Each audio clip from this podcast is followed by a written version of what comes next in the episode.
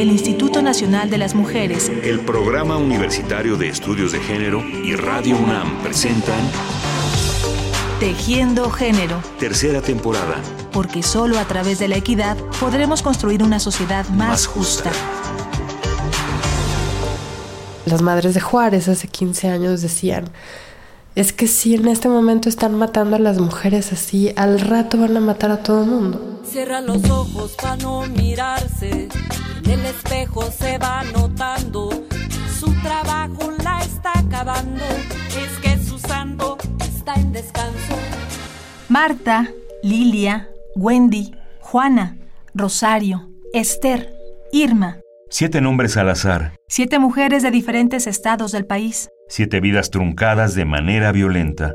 En México, de acuerdo a datos del Instituto Nacional de las Mujeres, siete mujeres son asesinadas cada día. Estado de México, Chihuahua, Guerrero, Veracruz, Morelos, Sinaloa, Guanajuato, Oaxaca, Puebla y el Distrito Federal son los estados donde ocurre el mayor número de feminicidios en el país. Soy Mariana Berlanga Gallón, soy profesora investigadora de la Universidad Autónoma de la Ciudad de México eh, y me dedico fundamentalmente a trabajar los temas de violencia, eh, específicamente pues el tema que me ha tenido como muy ocupada durante los últimos 10, 15 años es el tema del feminicidio, la violencia de género. Todos los días, todas las horas, en esa espuma de sus tristezas, y así carne, sudor y fuerzas, todo su empeño, todos sus sueños se van quedando en sus recuerdos, en la memoria de sus anhelos. Y bueno, pues me involucré en este tema eh, porque yo era periodista, ¿no? De hecho, mi primera formación es en comunicación. Y alguna vez me tocó hacerle una entrevista a un grupo de artistas que en ese momento estaban presentando una serie de obras de teatro dedicadas al feminicidio, un poco para denunciar lo que estaba ocurriendo en Ciudad Juárez. Esto fue como en el año 2000, es decir, mucho antes de que esto se convirtiera en un tema como más abordado por los medios de comunicación masiva, ¿no? Prácticamente no sabíamos lo que estaba sucediendo en Juárez y bueno, estos artistas tenían el cometido de dar a conocer y después de ese momento ya la información fluyó un poco más. Ahí fue que decidí, digamos, yo siempre digo que el tema, que yo no escogí el tema, sino que el tema me escogió a mí ya como que no me pude, no pude descansar después de eso.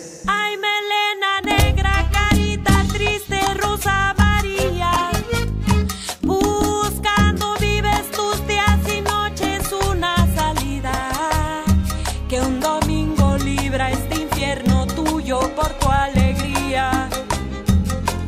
Maquiladora, solo un recuerdo será algún día.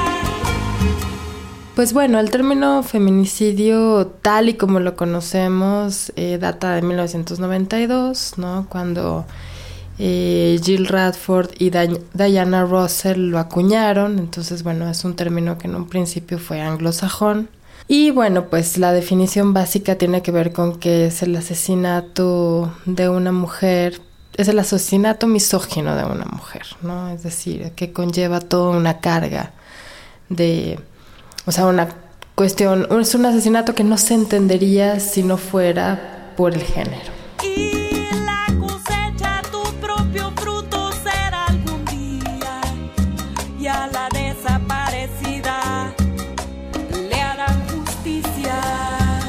Cuando en México se comienza a suscitar toda esta situación de Ciudad Juárez, que además es un caso paradigmático justamente porque, digamos, no porque el fenómeno fuera nuevo, sino porque las características, la forma, ¿no? En la que esto comienza a suceder en Juárez, pues comienza a alarmar muchísimo a la población, justamente por ser crímenes bastante visibles, ostentosos, donde al parecer lo más importante no era ni siquiera el asesinato de la mujer, sino la exposición de estos cadáveres en lugares públicos, muchas veces asesinatos seriales, como con toda una dim- dimensión espectacular, ¿no? Y por eso es que acá comenzamos a hablar de feminicidio. Bueno, Marcela Lagarde lo tradujo a feminicidio porque ella decía que no solamente eran asesinatos de mujeres, sino que en realidad pues el asesinato es eh, la, digamos, el punto más álgido de toda una gama de violencias a las cuales las mujeres estamos expuestas por vivir en una sociedad en donde, pues en resumidas cuentas, se valora distinto la vida de una mujer a la vida de un hombre.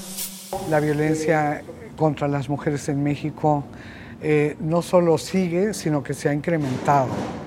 En México hay una situación muy delicada, muy grave, hay, muchas violencias eh, y hay una violencia brutal del Estado mexicano. Eh, en muchas entidades en el país el ejército está en la calle. Marcela Lagarde, académica, feminista y antropóloga, en entrevista para el medio digital nicaragüense Conexiones.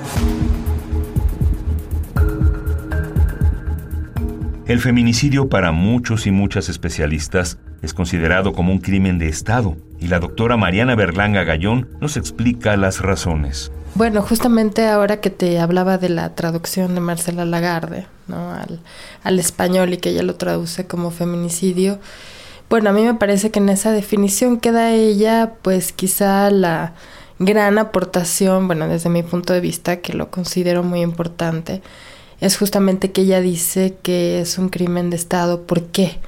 Porque el Estado no está garantizando las condiciones para que las mujeres vivan en libertad y tengan una seguridad, sino que al contrario, o sea, está fomentando, ya sea por omisión, por acción o por omisión, pues está facilitando eh, que este, este tipo de crímenes se reproduzcan y se explayen. Bueno, de hecho las madres de Juárez lo han denunciado desde siempre, pues eh, ha estado siendo cómplice de los autores intelectuales o materiales.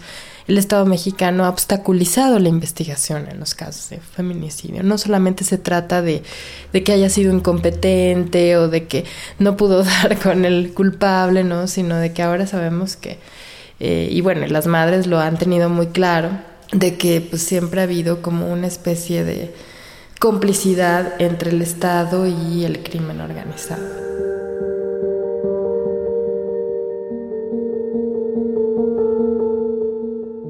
Bueno, las causas de la violencia feminicida, como te decía, yo creo que tiene que ver eh, pues justamente con lo que denominamos este sistema patriarcal, ¿no? que jerarquiza eh, a los sujetos con base en su sexo, ¿no? al cual se le atribuye un género, que bueno, ya sabemos que el género es una construcción cultural, ¿no? O sea, a partir de el dato biológico se generan una serie de expectativas, de condicionamientos, de obligaciones, de roles, de etcétera, etcétera, ¿no?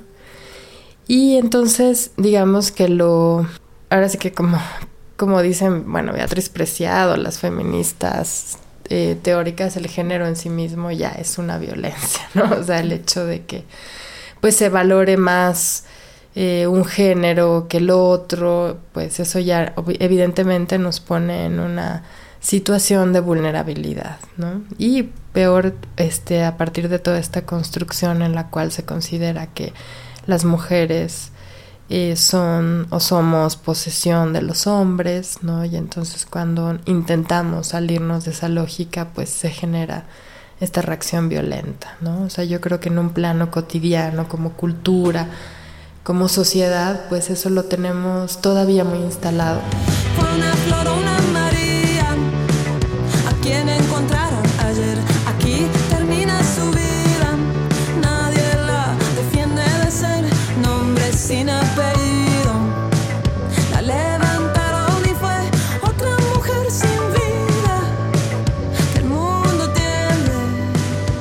El feminicidio ha sido muy difícil de colocar como un tema importante, ¿no?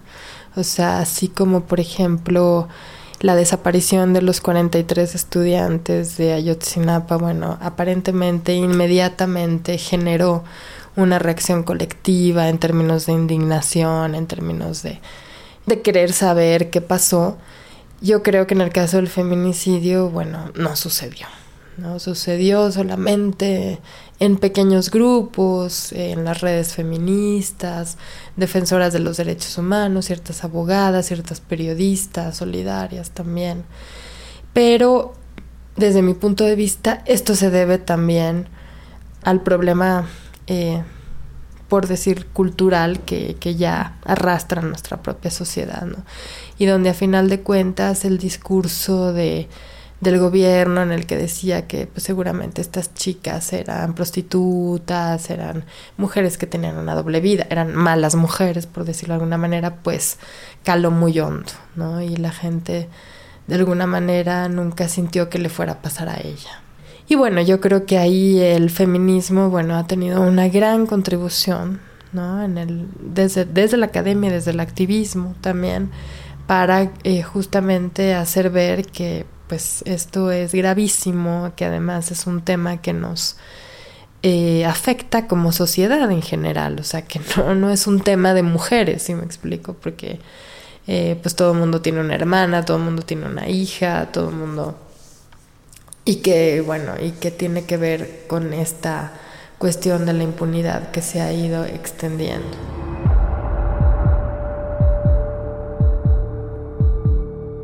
A pesar de que en el 2012 el feminicidio se tipificó como delito en el Código Penal Federal y se establecieron condenas de entre 40 y 60 años de prisión para quienes cometieran este crimen, la realidad es que los feminicidios continúan, han aumentado y la mayoría quedan impunes. Bueno, con respecto a lo que tiene que ver la a la legislación y a la cuestión de la tipificación del feminicidio como tal, eh, bueno, yo te, te, podría decir, soy muy pesimista porque creo que eso no ha resuelto para nada el problema, o sea, no se registra ningún avance, al contrario. Pero, o sea, como yo soy de la idea del, de que las cosas nunca son blancas ni negras, ¿no? Hay toda una complejidad ahí.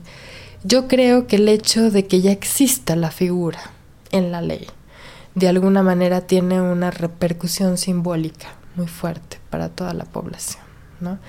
Y que además este término de feminicidio ha sido un término que nos ha costado mucho trabajo instalar, legitimar, y que en ese sentido yo sí creo que hay un cambio a nivel de percepción, pero yo creo que más bien ahora lo que yo creo es que también la ciudadanía tenemos que empezar a sumar agravios. ¿No? O sea, yo no creo en un feminismo que solamente reivindica el tema de las mujeres. Yo creo que además este es un contexto en el que estamos viendo que todos estos crímenes tienen una lógica muy parecida que responde a estos poderes y que de alguna manera somos víctimas de lo mismo, ¿no? Entonces yo creo que pues lo que me puede llegar a sentir hasta cierto punto esperanzada es que sí por momentos creo que he visto como esa conjunción de voces. O sea, a mí, por ejemplo, me, eh, me conmovió muchísimo eh, ver a las madres de Juárez, ¿no? Que en las marchas por Ayotzinapa reclamando, o sea,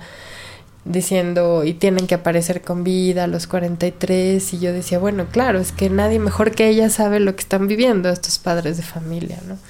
Y yo confiaría en que pues hubiera una conciencia en ese nivel, ¿no? Porque ahorita sí, la verdad también veo un problema tremendo entre los distintos activismos que siento que están como muy atomizados, ¿no?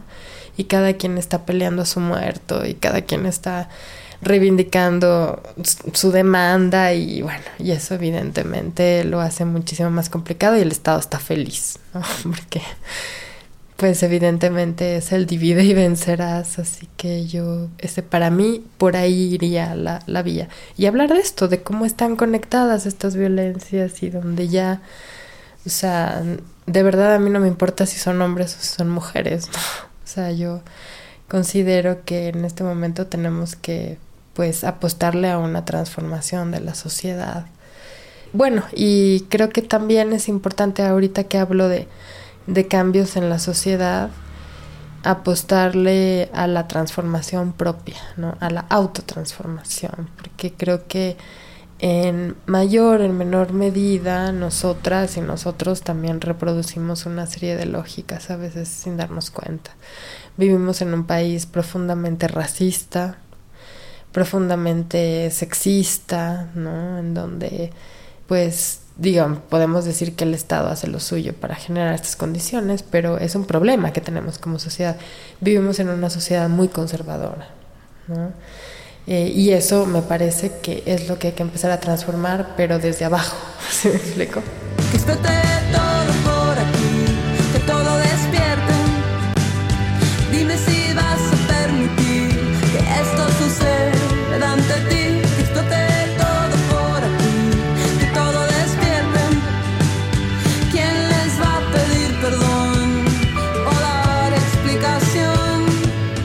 El tiempo de este programa se ha terminado y debemos dejar por el momento el tema, pero nos importa que quede muy claro que los feminicidios representan una de las más profundas y dolorosas heridas abiertas de nuestra sociedad.